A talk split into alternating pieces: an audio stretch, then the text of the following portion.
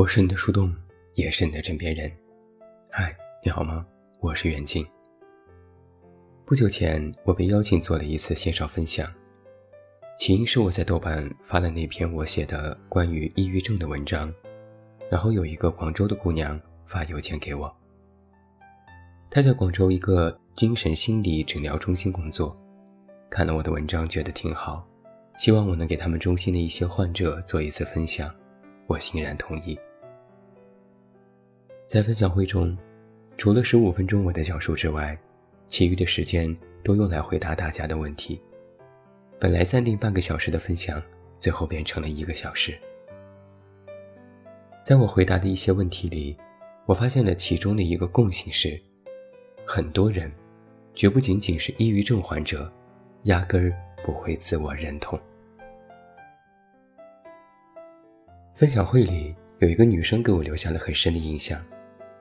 他首先提出了一个问题，他问我：“我因为得病，影响了自己的工作和生活，本来应该做好的工作却没有完成，我就会不断的指责我这个病，这是一种自私吗？”我反问他。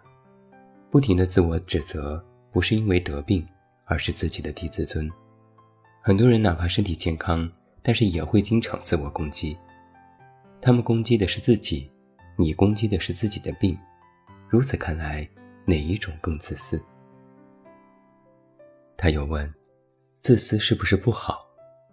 我说：“自私不是不好，而是看个人如何看待这种自私。”有的人因为没有完成工作，就说自己有拖延症，这是不是自私？他回答不上来。其实最终这个问题也没有一个明确的回答。在我的理解里，自我认同这件事和有抑郁症有表象的症状关系，却没有因果属性。在我回答之后，他又抱歉地说要占用一点时间。想给大家分享一段他昨天刚刚写下的话。大意是，因为得病，导致自己难过和绝望，让自己千疮百孔，但还是要振作，相信以后会变好。这个女生之所以让我印象深刻，不仅是她在不停的和我交流，更重要的是，她代表了那天所有参与分享的病友的一个普遍心态：我得病，所以我不好。我不好，那么世界对我不好，那我更不好。自我认同这件事，我在许多文章里都反复提过，但很显然，光靠看一篇文章就能让你改变，实属不可能。现在很多人都惧怕内卷，但不由自主的都开始自我内卷。一个人的内心审判者如果太过严格，就会加速这种自我内卷化。自己好的地方看不到，一直盯着自己哪儿不好，不好也不太知道该如何改正，但就是在不停的审视自己的缺失，狠狠的责怪自己。如果这个时候再让别人指责几句，那么就会雪上加霜。我曾经和一些朋友聊过，在他们的观念里，认为自己非常传统，谦虚是美德，不应该高调和表现的过度自信。认为展示自己的优点是一种自负，话可能是有一定的道理，但却忽略了一个非常重要的核心是：不展示好和责怪坏是两码事。因为自己有了抑郁症，就把所有的视线都放在这个病上，不断质疑为什么会得病，得病给自己带来什么弊端，这种指责与病与自己都毫无益处。还有很多普通人，因为自己有一些错失，就不停的自我攻击，恋爱失败也觉得是自己的错，先让别人开心更重要，不优先考虑自己的感受和心情，等等，这一切都是没有办法做到自我认同。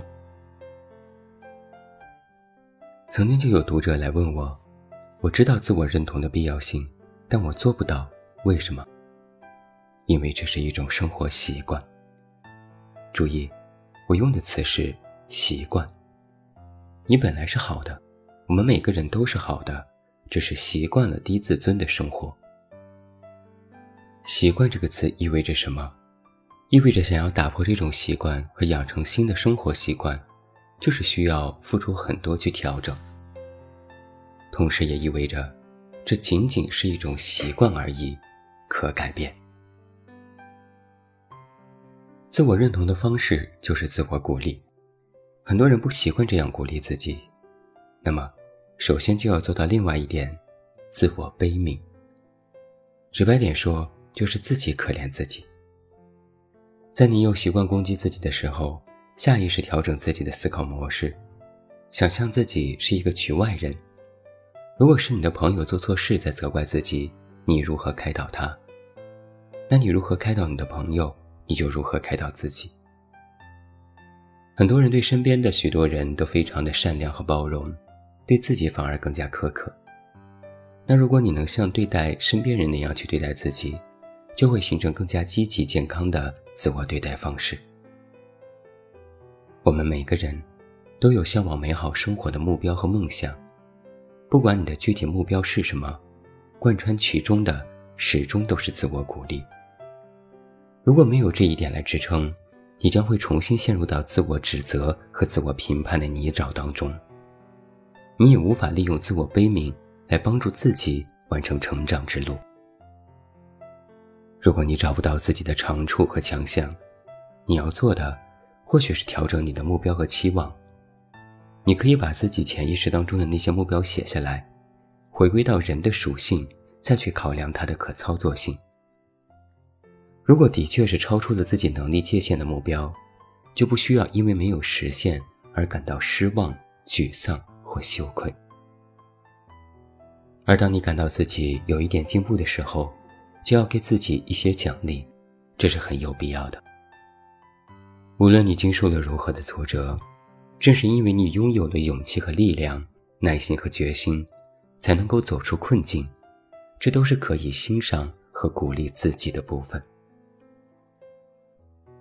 我承认，想要做到这些的确是难。我们的文化传统里很少有自我鼓励的部分，很多人视为这是一种错误。在原生家庭里，父母也很少鼓励我们。然而，你已经不再是小时候的自己了，你不再需要透过父母的欣赏来进行自我欣赏，你本来就可以直接进行自我欣赏。在我做的那次抑郁症线上分享会里，我分享过一个核心词是“然后呢”。我说，得病也好，有情绪也好，处于困境也好，我们往往困局于当下无法自拔，情绪一再干扰，心绪都被打乱，生活停滞，人生无望。我们往往觉得前面已经没有路了，眼前的一切都是事实，你也一再纠结和绝望。然而，越是到这样的时候，越应该去想，然后呢？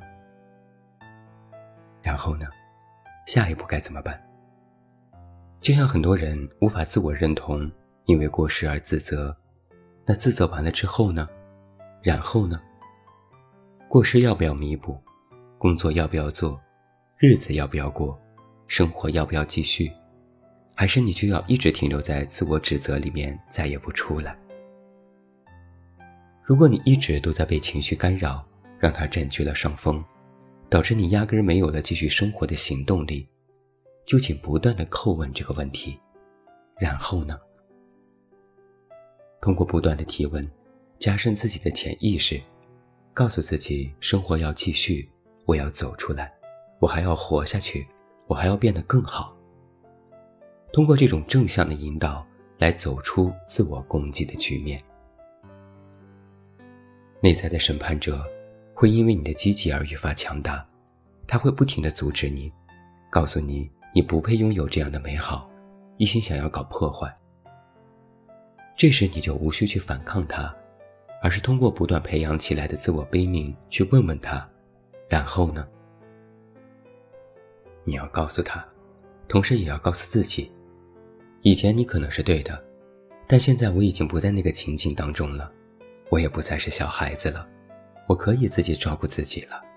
我长大了，我喜欢现在的自己，我渴望掌握自己的人生。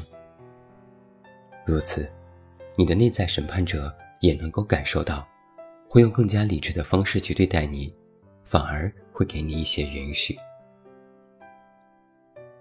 在你感觉画地为牢的时候，不断去想，然后该怎么办，就会召唤出你的行动力去改变。不要因为一时之困就放弃，那就很可惜。可惜的地方在于，你本来可以。昨天我看到一段苏有朋的采访，他说，曾经自己也很困惑，也觉得自己很苦。虽然可能身体上没有什么劳累，但就是感觉苦，是心累。后来他认为，这苦是从心制造出来的。以前的思维模式是，他总会看到自己没有做到的那部分，觉得怎么这个也做不好，那个也做不好，自己是不是不行？但现在他明白了，那是他不懂得欣赏自己。什么是自我认同和自我欣赏？就是欣赏自己已经做到的部分。那没做到的呢？抓紧去做就好了呀。不然呢？自我攻击吗？攻击了那么久，不还是没做到吗？这样一看，还真是不值得。我是你的树洞，也是你的枕边人。关注公众微信“远近”，找到我。我是远近，晚安。